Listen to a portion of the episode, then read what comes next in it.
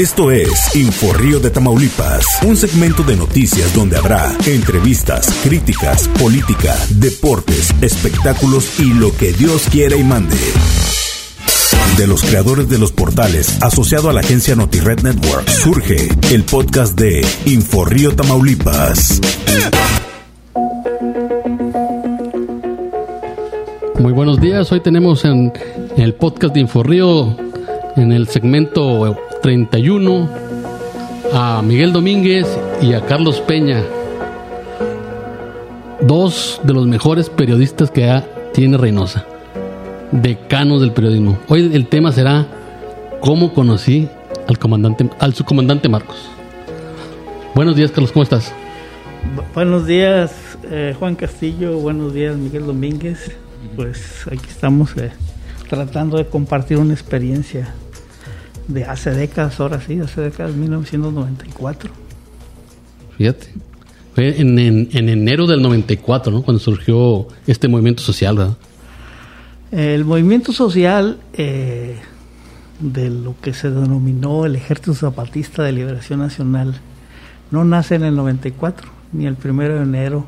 Mucha gente se lo atribuyó a, a la entrada en vigor del Tratado de Libre Comercio en aquel entonces ahora denominado TEMEC, que lo volvió a retomar el gobierno, gobierno federal. En ese entonces, Carlos Salinas de Gortari implementa el Tratado de Libre Comercio con Estados Unidos y Canadá para un comercio en aquel entonces de 300 millones de consumidores. Pero había algo que en los tratados de comercio había, se había quedado en el olvido y por eso surge esto. ¿Y quiénes se quedaron en el olvido? los olvidados de siempre. ¿Quiénes se quedaron marginados? Los marginados de siempre. Uno va a decir, bueno, son los pobres, los que nosotros aquí conocemos. ¿Cuáles pobres? Pues los que viven en las colonias marginadas, que no tienen agua, que todavía no les llega el pavimento, que muy apenas allá, a las 500, solamente cuando eh, reportan una, una denuncia de carácter policíaco va a la policía, calle sin pavimento.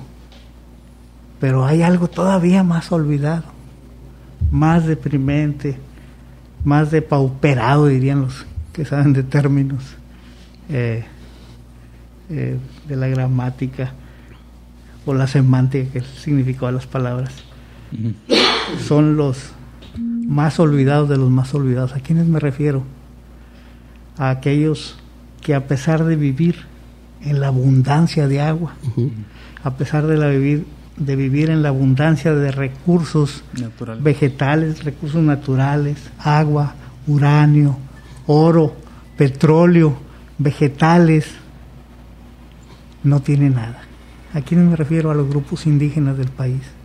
Y hay una zona, y, y precisamente la más contradictoria de todas, el sureste de Chiapas, o los altos de Chiapas. Es una zona que, de la cual poco, poco, poco sabemos por qué. Porque en Reynosa, que es el noreste del país, en Reynosa, el noreste del país, pues no volteamos al sur. Por dos razones. Y son dos razones muy simples. Porque el norte nos gusta más. ¿Qué nos gusta más del norte?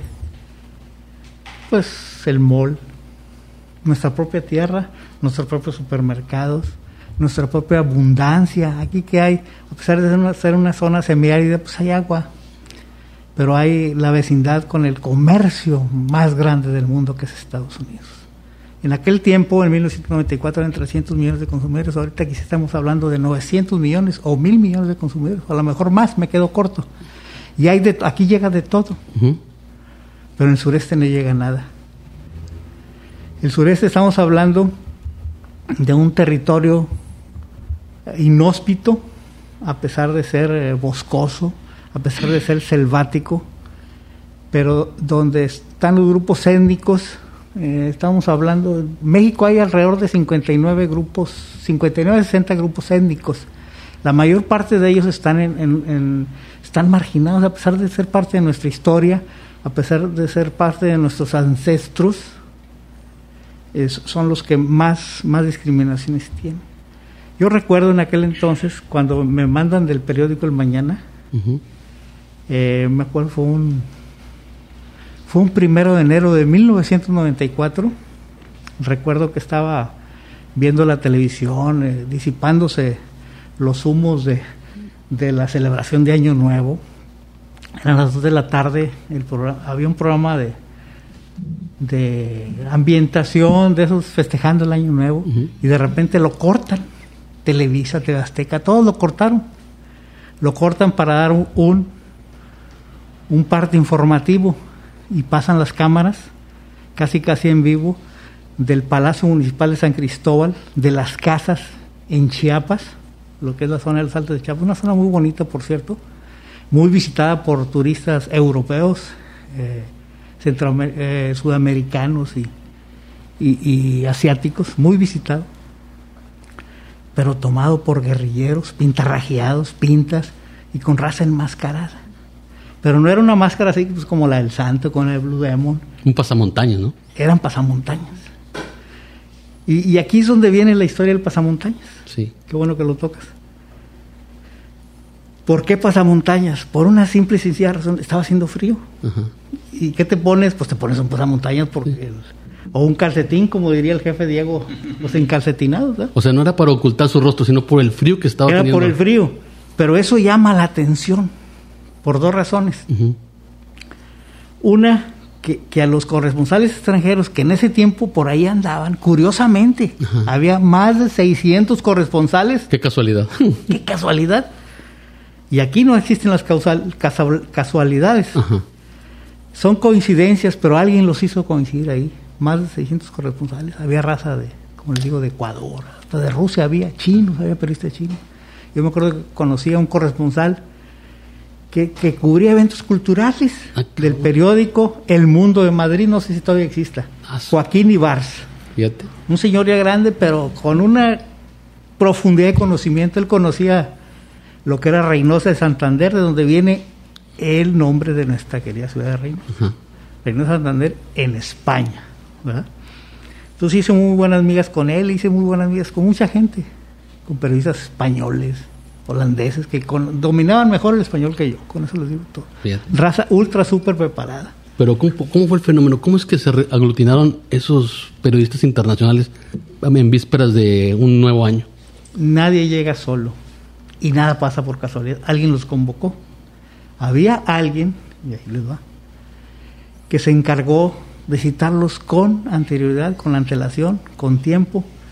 Había, ese alguien tenía un directorio de las de las en ese tiempo se usaba pues, más que el teléfono y todas estas cosas de los celulares se usaban los correos eh, el correo y el correo electrónico el tradicional. El tradicional tenías tu correo y a través del correo se empezó a convocar a esa gente con tiempo y quién lo hizo pues nada más y nada menos que el operador mediático porque eso es un operador de medios uno que movía medios eh, denominado en aquel entonces su comandante Marcos. ¿El nombre cuál es el nombre original de él? El nombre de él es, no sabemos si todavía existe o no. Rafael. Rafael Sebastián Guillén Vicente. Tamaulipeco. Tamaulipeco de Tampico, hijo de un señor, creo que, que vende muebles por allá, que vende muebles, o vendía muebles. Yo, yo, les, perdí la huella, nunca fui para allá. Pero era un tipo, un intelectual que daba las clases de en el Colegio de México. Él estuvo en Torreón primero y luego estuvo en, en, aquel entonces denominado Distrito Federal, daba clases de mercadología. Este, conocía muy bien el manejo de medios y el manejo de, de sobre todo la, la mercadotecnia. Entonces, curiosamente, pues él, él aparecía ahí también. Y, y, fue el que se erigió en vocero en apariencia, como les digo, todo fortuito, coincidental, pero era el, que daba las entrevistas. ¿Él fue el que te contactó a ti para que acudieras a...? No. Aquí, aquí hay algo que en aquel entonces comenzó a denominar, fue un grupo de activistas, de activistas, de hecho yo, yo les perdí la huella, eh, los denominados mm, organismos, algunos, y no quiero decir que todos, organismos no gubernamentales, que, que es ONGs. ONGs, pero que están conectadas con la guerrilla. No todos están conectados, Ah, para, para aclarar por si alguien está oyendo y se siente aludido. No, no. Eran gente, operaban a través de la sociedad civil, sin partidos, no pertenecían ni al PRI, ni al PAN, ni al Partido Comunista, ni a lo que el PRD, ni a lo que ahora es este Morena, no, nada, nada de eso. No pertenecían a ningún partido. Bueno, Morena todavía no existía, de reciente creación. Eh, y ellos este, los convocan, ¿verdad? Llegó una convocatoria al periódico El Mañana y el editor en aquel entonces, este, Heriberto de Andar, eh, el hijo de Don Beto, que ahora tiene la, la publicación de Hora Cero, me dijo, pues vete, pues órale. Y de un día para otro... Dijeron, a ver, los periodistas más aventados, ¿quién se va a la sierra un mes, cabrón? Oye, oye, Carlos, pero este me hace ruido, o sea, ¿cómo una persona que vive en la selva, en la montaña, va a tener una capacidad de convocatoria para llamar a tantos medios extranjeros? Digo, debió haber sido un, un agente experta en manejo de medios, de mercadología, ¿no? Política o algo así. Tenía el directorio. Para empezar, tenía el directorio. Y les voy a decir una cosa. ¿Cuál- eh, para empezar fue el impacto, ¿verdad? De unos tipos enmascarados. Pero, ¿cuál es la otra parte que hace que llama la atención? Es, es ahí donde trato de contestar a tu pregunta.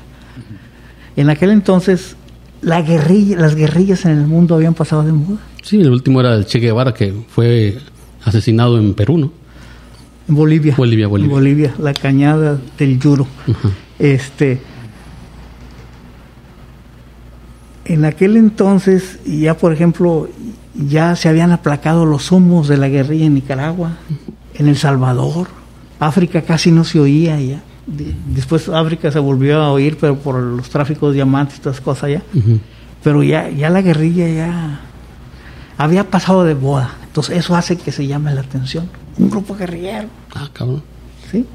Un grupo guerrillero. En México, en, en los altos de Chiapas. Y en México, en una zona donde se supone que hay difícil acceso a las armas, hay difícil acceso a las comunicaciones, pero hubo algo que ellos aprovecharon a propósito de las comunicaciones, lo- lo- lo- tratando también de contestar tu pregunta. Había un grupo de predicadores, de predicadores cristianos, que fueron, se fueron radicalizando. ¿Y por qué se radicalizaron? Porque imagínate un joven que cree en Jesucristo, que cree en la justicia, que cree en la verdad, que cree en, en un mundo mejor para todos, de repente se encuentra con una pobreza en donde las enfermedades totalmente curables como, como las enfermedades de infecciones en los ojos, en un lugar donde había mucha agua, no se podían curar por falta de medicamentos. Por un medicamento sencillo que aquí lo compras, en cualquier similar lo compras, 20 pesos. 20 pesos, cuando mucho 30 pesos, y allá no- ni eso había, y aparte, a pesar de tener abundancia de agua, no tenían agua. Entonces todo eso hace, hace un caldo de cultivo para un grupo de jóvenes, entre ellos el, nuestro tamaulipeco, que se va a Torreón y de Torreón se va a otro grupo a hacer trabajo social. Ellos empezaron a hacer trabajo social, a trabajar con las comunidades indígenas. Entonces, junto con otro un grupo de integrantes de la Iglesia Católica. Entonces, e- ellos se- se- se, coinciden en sus propósitos y empiezan a hacer trabajo social. Entonces se radicalizan tanto que no que no ven otra opción más que tomar el camino de las armas. Y eso fue lo que hicieron. Oye, pero no, no, no, no, no tenían armas, eran armas de madera. En su mayoría. Sí, hubo algunos que tenían... Sí, sí, ellos inclusive hicieron, había Hubo como decenas de muertos Sí. en los primeros enfrentamientos. Inclusive hubo muchos soldados del ejército muertos. Sí. En aquel entonces, a a mí me tocó verlos. Ujú. Oye, Carlos, te iba a preguntar, este, eh, pero la, la formación esa que ellos tenían de luchar por la pobreza y ayudar a los desprotegidos, como, como muchos pastores que andan ahí en- haciendo labores sociales y altruistas, este, tuvo también eh, influencia la penetración que hizo ahí la teología de la liberación que promovía en aquel entonces el obispo Samuel Ruiz en la formación de estos grupos radicales? Fíjate, hay una cosa muy curiosa, porque en aquel entonces se consideraba mucho a Samuel Ruiz como gente de derecha, gente conservadora. Y algunos grupos lo consideraban así. Él pertenecía a parte de la jerarquía, jerarquía religiosa de aquel entonces, católicos. Pero es tanta, fue tanta la radicalización que arrastraron a muchos jerarcas católicos, arrastraron a muchos jerarcas católicos y, se sumaron a, la guerra. De hecho, el, el, papel de Samuel Ruiz no fue un papel activo al lado de la guerrilla. De hecho, él fue un conciliador. Él formó parte de las primeras pláticas. Eh, no recuerdo los diálogos por la paz que se dieron en San Cristóbal o fue en otra parte. De hecho, él me acuerdo que cuando entregaron a un general que habían secuestrado, creo que fue a Salón Castellanos, si mal lo recuerdo, él cuando lo recibe de parte de, los grupos lo abraza o sea, en aquel entonces guerrilla y militar estaban confrontados. Pero hay otro, hay otro elemento internacional que tuvo mucho que ver ahí. Hubo una reunión en Sao Paulo, en, en, en Brasil, Ajá. De donde se empieza a diseminar lo que es la teología de la liberación. Me parece, me parece, no estoy seguro que el presidente Andrés Manuel López Obrador ahí estuvo en, en el En esa reunión, ¿verdad? en esa reunión, el famoso, el denominado Pablo es Donde se conformó la, la ideología de la 4T, en apariencia. en apariencia, En ¿no? apariencia, en apariencia. Eso, eso se dice que ti- tiene raíces. Ahí es donde viene lo que por lo que le llaman populismo. El foro de Brasil se le llama. El, sí, el foro de Sao Paulo, De Sao Paulo. Brasil, Río de Janeiro. Sí. Leí algo sobre al respecto de eso. Sí, entonces todo, todo eso influye y luego lo- inclusive muchos grupos guerrilleros se vinieron a México. Decían que no había extranjeros, sí, sí había extranjeros. Ha- había españoles, había brasileños. El adiestramiento fue por parte de, de, eh, fuerzas eh, ais- aisladas y exteriores de que llegaron a darle entrenamiento a los, a los guerrilleros o cómo, cómo se entrenaron. Te, te voy a decir una cosa, este, estaban mal entrenados. Estaban bien mal entrenados, este. Pues eran cazadores, ¿no? se, af- se afuen- se- lo que pasa es que en el campo el arma abunda, las armas abundan. Sí. Tú, si, si hay una campaña de despistolización, en, cual- en cualquier zona del reino vas a encontrar armas. ¿Y qué tipo de rifle es el que utilizaba la guerrilla? Aparte del, del Kalashnikov, Fíjate que el, el Eran AK-47 no lo tenían. ¿no? No, te- tenían armas cortas, armas hechizas que ellos hicieron. Por ejemplo, agarraban una escopeta, un 12, Tenían y, y- carabinas. y lo recortan. Ah, Lo recortaban, ¿por qué? Porque tiene más capacidad de fuego. Ujú. Un fusil recortado. A corta distancia. Sí, y, y pistolas calibre 38 con, con cachas este, puestas de madera, de palos ahí. La verdad, estaban bien mal armados. Y lanzas, Ah, cabrón. lanzas, usaron lanzas. Ha- Hay fotos, este, bueno, aquí no los podemos transmitir, pero hay fotos donde había raza. Por ejemplo, en el mercado de Cocingo, ahí me tocó ver las lanzas a un lado. Y había raza que, pa- para darle más dramatismo, había periodistas, hacían trucos, ponían la lanza para que se viera que estaban ahí ensangrentada. Y, este, la verdad sí fue, fue una masacre terrible por lo mal armado. Se aventaron, como lo dicen, Como el Borras. como el borras.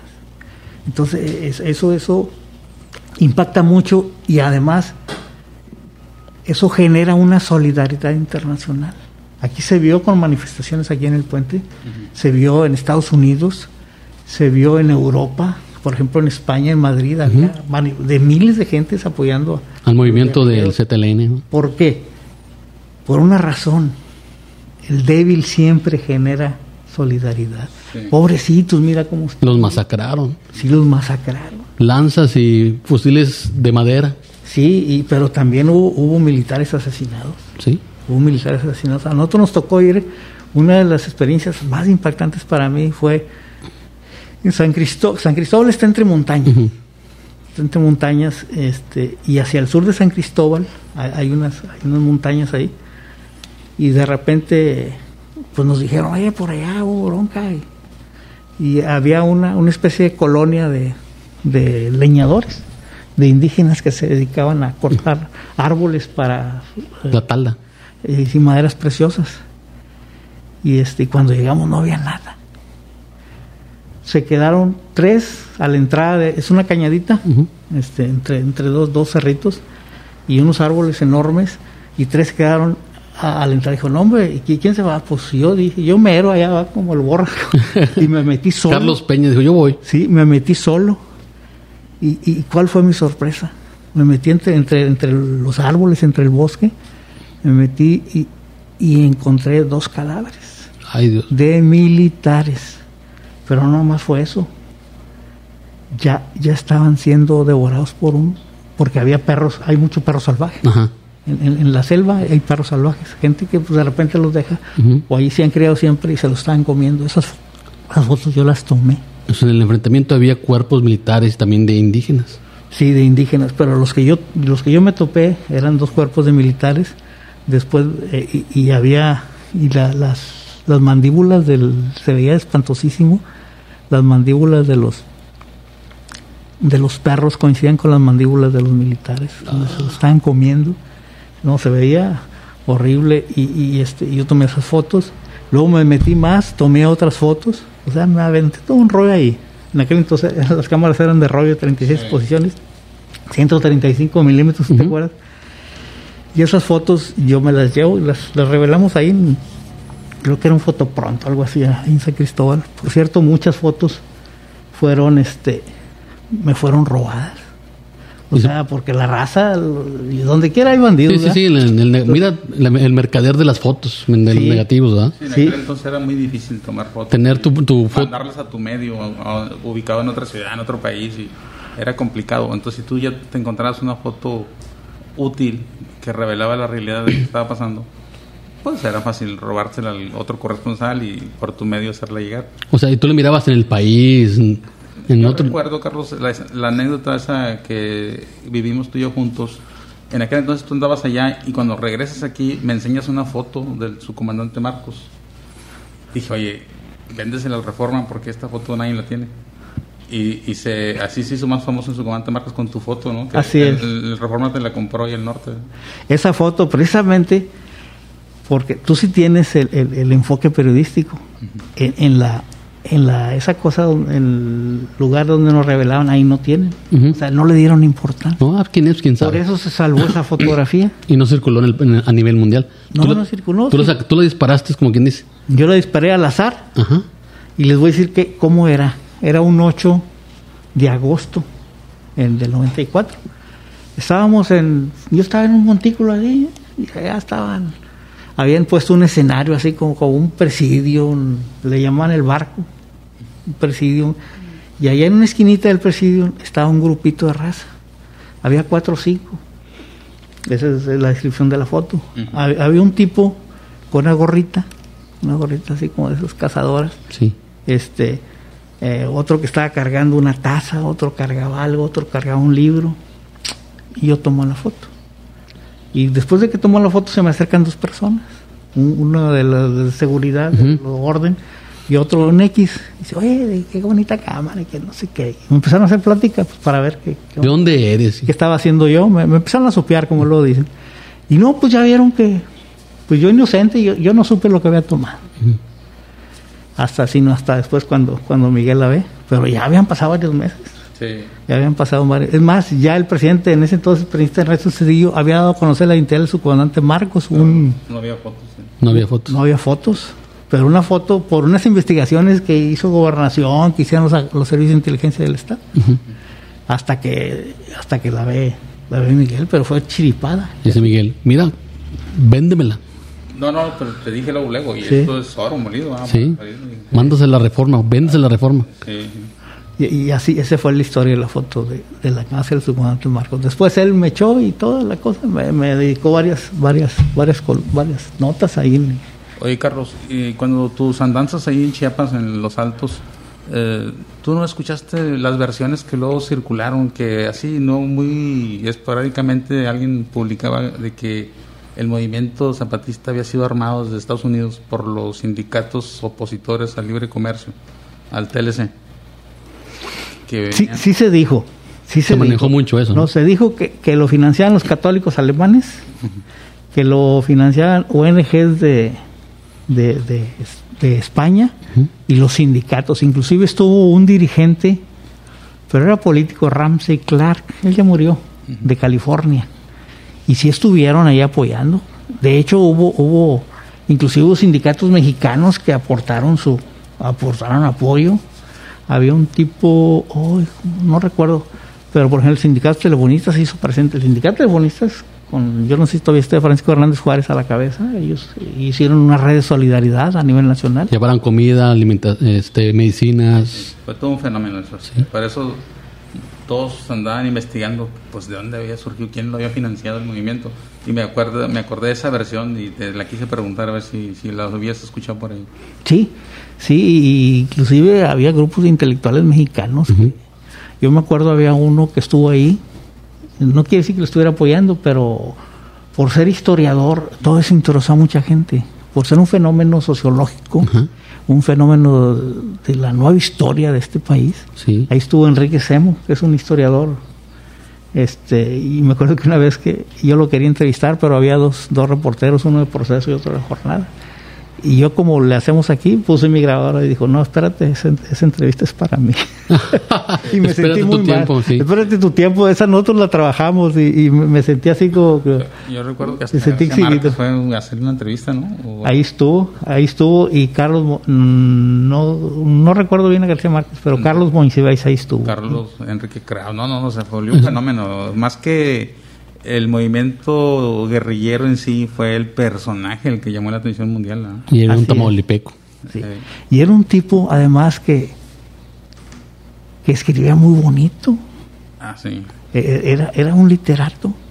Por ejemplo, él decía, yo recuerdo en uno de sus discursos, eh, yo tuve acceso a muchos, a muchos textos de él porque a mí me gustaba pues meterme a fondo Inclusive yo supe dónde tenían escondites a ellos. Por dos razones muy sencillas. Iba a las tortillerías y preguntaba, oiga, ¿quién es el que está llevando más tortillas? ¿A usted qué le importa? Y cuando veía que alguien llevaba un kilo un día y lo llevaba 15 kilos al otro día, pues lo seguía y así me enteré de muchos escondites. O sea, ¿quién está comiendo más tortillas? Pues sí. Pues a la tortilla nadie le dice que no, ¿verdad? Pues sí, el, alimento básico y así del fue Como me hice de varias, de varias entrevistas muy exclusivas este, inclusive hubo raza de Matamoros, eh, raza este, que estaba ahí apoyando. ¿Cuánto tiempo estuviste en Chiapas, en la selva? Alrededor de seis meses. Seis meses. Seis meses, o sea, pero iba y venía. Una vez entre el 12 y el 13 de enero, yo salí corriendo de ahí. ¿Te amenazaron? no, no, no. Oí la versión de que iba a haber un golpe de Estado y me dio mucho miedo. Dijiste, ah, se va a cerrar todo, no, no pueden salir ni entrar. Ah, es que si te recuerdas en el contexto político que había México en ese 94, era era mucha eh, insurgencia política en contra del salinismo que había llevado al caos al país por el TLC y su sexenio en general, que se habían perdido muchos tesobonos y que México estaba en la ruina y que por la culpa del salinismo México había perdido sus recursos naturales, que había hecho una nacionalización tremenda de dependencias de empresas públicas y también estaba la discusión y la polémica del famoso error de diciembre que Ernesto Cedillo supuestamente había provocado por su mal manejo de finanzas. Salinas de Gortari tratando de defenderse de que su sexenio era un desastre económico. Entonces, bajo todo ese contexto se daba esa, ese comentario ahí de que este el, ejército zapatista supuestamente decía, no sé si tú escuchaste esa versión, que era una creación del mismo sistema político mexicano. Para desviar una cortina de humo. Como una cortina de humo. No sé si llegaste a escuchar esas versiones, ¿no? Había muchas, ¿no? En esa época. Así fue, pero la, principal proclama, ah, o sea, sí se dijo, y, decían que era para distraer la atención y para para este como dices tú una cortina de humo para evidenciar para no evidenciar el fracaso económico del país. Pero este, en realidad el principal enemigo de los zapatistas al que ellos quisieron tumbar fue el presidente este Carlos Salinas de Gortari. Fue en contra del gobierno fue en contra del PRI fue en contra del, Tratado de Libre Comercio, fue en contra de la derecha. Y, que había una parte de la derecha pues estaba en el gobierno, que se decía que era de izquierda, pero en realidad todas sus medidas económicas pues eran de derecha. Sí. E, ahí en ese sentido pues tiene razón, eso, eso fue, un manejo que se le dio, pero yo no creo que eso haya, haya sido cierto porque eh, cuando ves la miseria y cuando ves el grado de organización y cuando ves la capacidad de lógica, me acuerdo que, había raza que yo había conocido en el Distrito Federal, cuando este, trabajé en el Distrito Federal, raza de, de carácter eh, que seguían las doctrinas de Mao Zedong, el ideólogo y presidente de, de, China en aquel entonces. Digo, este que dominó mucho tiempo el, régimen chino antes de volverse otra vez al capitalismo. Sí, que antes la, potencia mundial en economía, del gigante asiático, le llaman el dragón asiático. Así es. Y, y había raza de... No había un partido que le llaman el Partido del Ferrocarril. El Partido del Frente Cardenista de Reconstrucción Nacional. Aquí- aquí en. México. Sí. Que Este, desapareció, por cierto, también, ¿no? Ah, sí, este dio paso a otro partido, no recuerdo cuál. Este, y había raza activistas de Reynosa, de Tamaulipas, que de repente ahí aparecieron. Había uno, uno que se, un guerrillero, que después me dijo, oye, este, me saludas a, a no me acuerdo quién de Reynosa. Ah, Juan González. Me saludas a Juan González. Karam también fue, de, también eran de movimientos así extraños, ¿no? El Beto. Beto Karam, No, ¿no? Beto era economista y estuvo trabajando. Ahí estuvo trabajando, no me acuerdo cómo se llama, la- no sé si Solidaridad o algo así. Este, él estuvo en, en un organismo paraestatal, estaba en saldo la gente de- del Frente Cardenista de Reconstrucción Nacional, inclusive había gente del PRI, había gente del PRI metida, o sea, era un partido, era un Movimiento, como ¿no? decía un libro, no sé si acuerdan un libro de- acerca de unos porros en el en México, el Móndrigo, decía en el libro, una, una cita en el libro El Móndrigo, ya muy viejo, decía que aquí en el movimiento donde él estaba era, había de todos los colores, como un arcoíris daba vueltas y se veía blanco. ¿Por qué? Porque el blanco contiene todos los colores. Sí. Po- Por eso decía, había de todo, de chile, de dulce, de manteca. O sea, mucha gente coincidió con, con las propuestas de los indígenas. Oye, Carlos, pero tú que estuviste cerca del con su comandante Marcos, ¿cómo lo describirías ideológicamente? Porque ya entre todas esas versiones, este, mucha gente ya le fue perdiendo credibilidad, ¿no? De que si era enviado a Estados Unidos, que si era un proyecto salinista para desviar la atención, pero tú que llegaste a estar cerca de él, lo, oías hablar y coincidía su manera de pensar Con lo que decía. con su ideología, su manera de expresarse, todo eso. ¿Cómo lo describirías si ideológicamente y, y en cuanto a su comportamiento no, no verbal? Académicamente era un tipo preparado.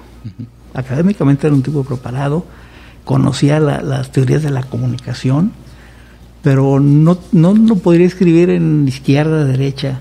Más bien fue una ideología eh, que nace de las necesidades de las mismas comunidades indígenas. Porque su manifiesto del primero de enero parecía una doctrina marxista totalmente. Socialista. Socialista. Es que estos agarraron un pedacito de aquí, un pedacito allá, y de lo más progresista que podía Haz de cuenta que el Che Guevara mexicano. más o menos, eh, pero no, no, sus, sus propuestas no son socialistas, la verdad, si, si te- más bien eran organizaciones, como te decía, la misma comunidad indígena te lo dio, organizaciones comunitarias, donde las direcciones no son por caudillos, son por consejos, Ah, que eso es lo que tiene mucho que ver con los con los usos, y ellos retoman el Usos y costumbres, usos ¿no? y costumbres indígenas. Que es muy difícil de desarraigar, ¿no? Pero nunca se hicieron ley. Ellos andaban con los acuerdos de San Andrés de la Raiza, ¿no? que nunca se concretaron.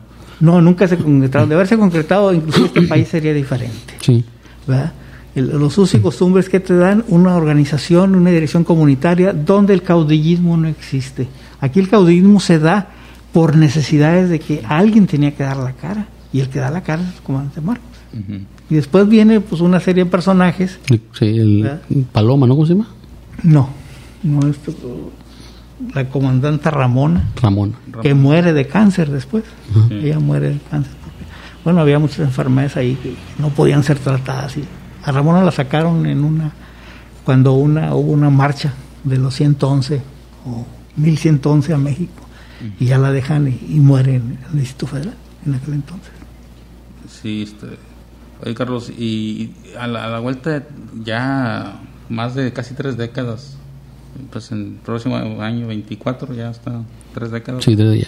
Entonces, ¿qué, qué se logró con, Con ese la- movimiento? la- el movimiento zapatista? o zapatista con lo que, o sea, el subcomandante Marcos cumplió en algo su objetivo, porque hasta la fecha sé que son muy poquitos los pueblos indígenas de Chiapas que viven autónomamente, ¿no?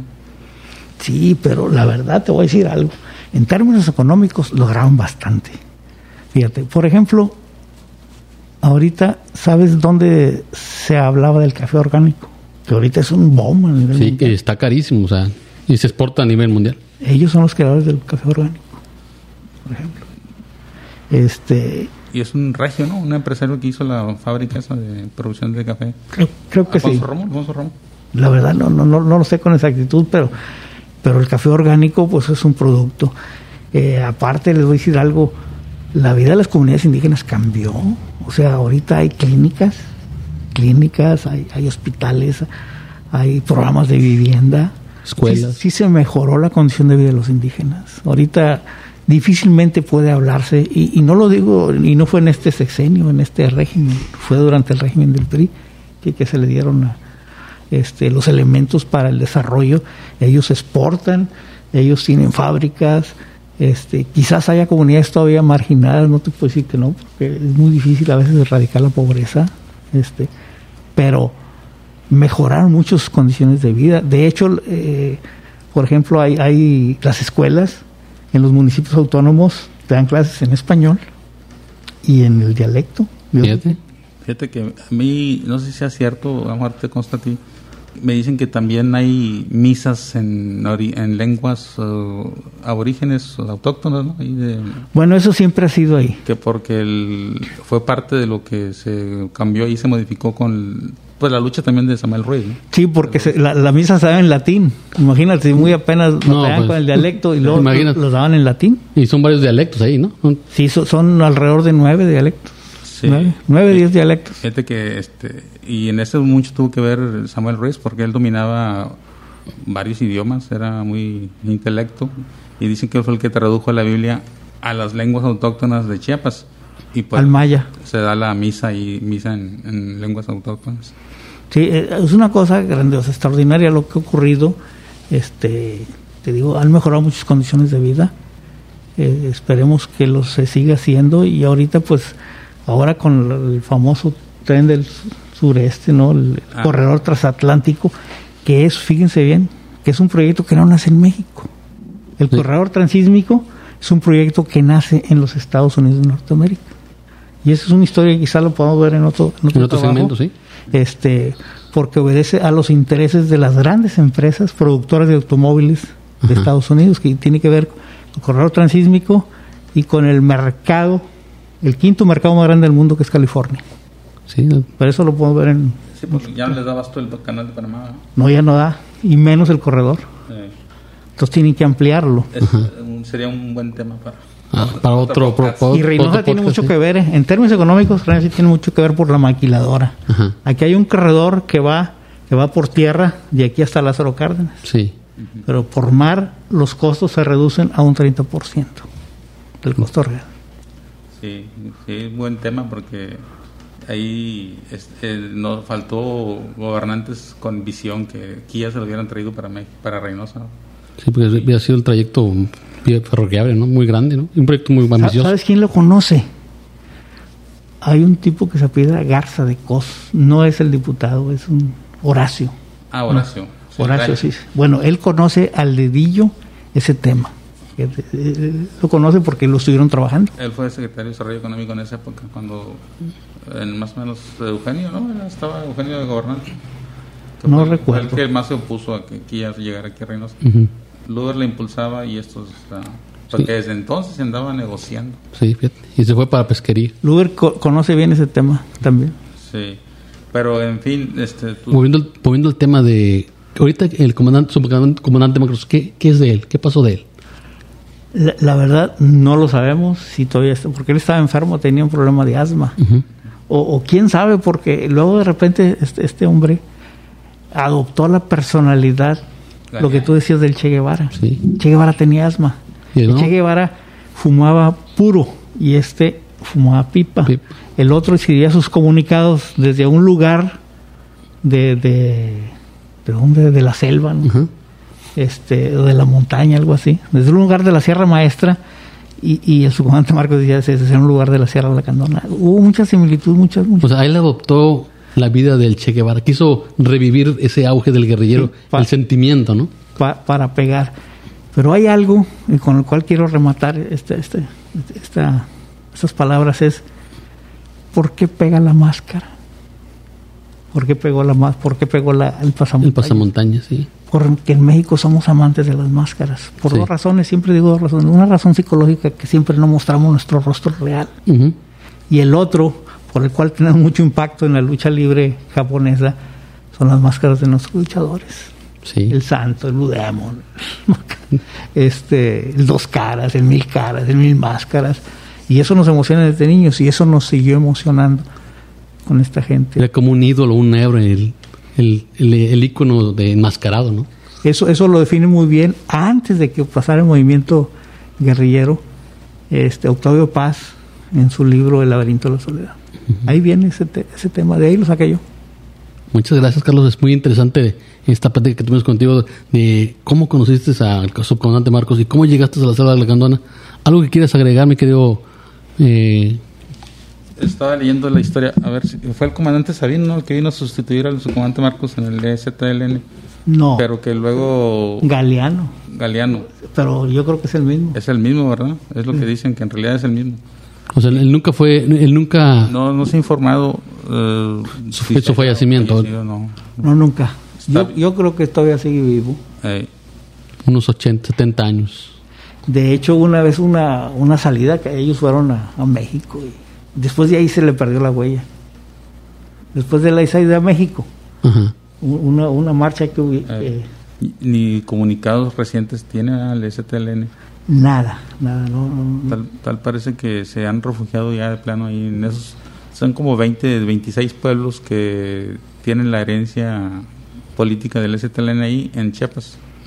Este y viven con autonomía, usos y costumbres propios y todo, pero son los pocos, o sea, ahí yo creo que el legado que más ha dejado en Chiapas es Samuel Ruiz García, porque él sí generó toda una revolución sin armas y sin guerrillas, nada, porque pues él fue el que empezó a, a levantarle la dignidad a los indígenas de Chiapas, de- desde los 60 que empezó a hacer activismo ahí, y, yo creo que son más sus logros que, que hizo Samuel Ruiz que los del subcomandante Marcos. ¿O no estás de acuerdo conmigo, Carlos? Totalmente, y con esto voy a hacer un doble remate. De hecho, con la influencia de la guerrilla, con la influencia de los predicadores católicos cristianos, el, el indígena levantó su dignidad. Antes, cuando un indígena cruzaba la calle, lo hacía viendo hacia abajo.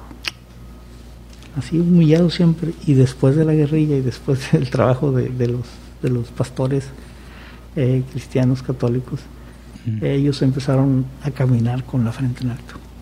Sí, yo recuerdo que cuando vino el Papa Francisco, lo primero que hizo en Chiapas fue ir a la tumba de Samuel Ruiz García y reivindicarlo en la sociedad, porque realmente fue un gran personaje que hizo despertar el instinto de sed, de justicia ahí a todos los chiapanecos y indígenas.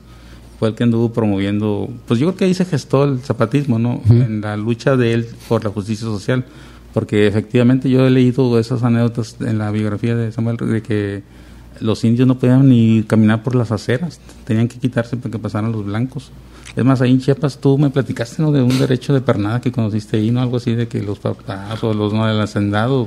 Vendían a las hijas. Qué bárbaro. A mí me vendieron una, me vendieron, me iban a vender. No, no, No porque- porque si no, me pegan. No me, no me alcanzó el gasto. No me alcanzó el dinero. fíjate, fíjate la explotación. A mí me lo ofrecieron, a mí me ofrecieron una muchacha muy bonita, 14, 15 años, Qué bárbaro. y va a hacer lo que usted quiera.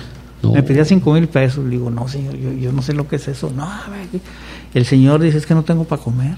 Así. Vendiendo a su hija. A ese grado de explotación y de sumisión. De hecho, le di 500 pesos porque aceptara tomarse una foto. Y tomé la foto y salió en portada en el periódico mañana.